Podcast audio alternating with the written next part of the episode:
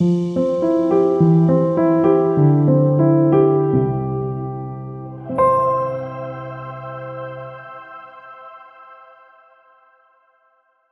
Arp Skelett 1928 Der Elsässer Hans Arp spielte als Künstler und Dichter schon bei den Dadaisten in Zürich und Paris eine zentrale Rolle.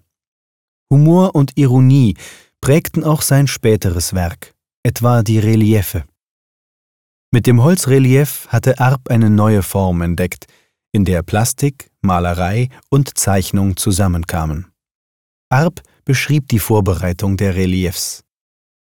Erst zeichne ich ein wenig, werfe gelegentlich nur ein paar Formgedanken auf das Papier.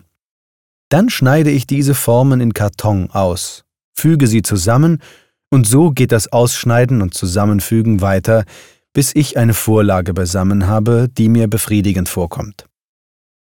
Ein Schreiner erhielt dann den Auftrag, die Formen auszuschneiden. Sie wurden bemalt und auf eine Holzplatte montiert. Diese Zusammenarbeit war für Arp wichtig.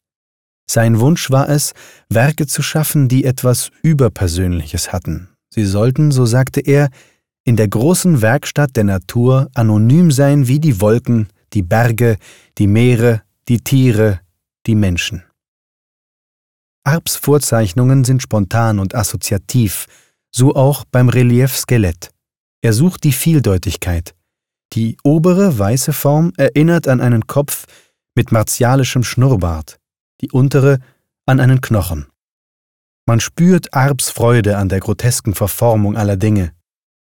Sie sind nicht verfestigt, ihre Form ist fließend und spricht von der ewigen Veränderlichkeit. Música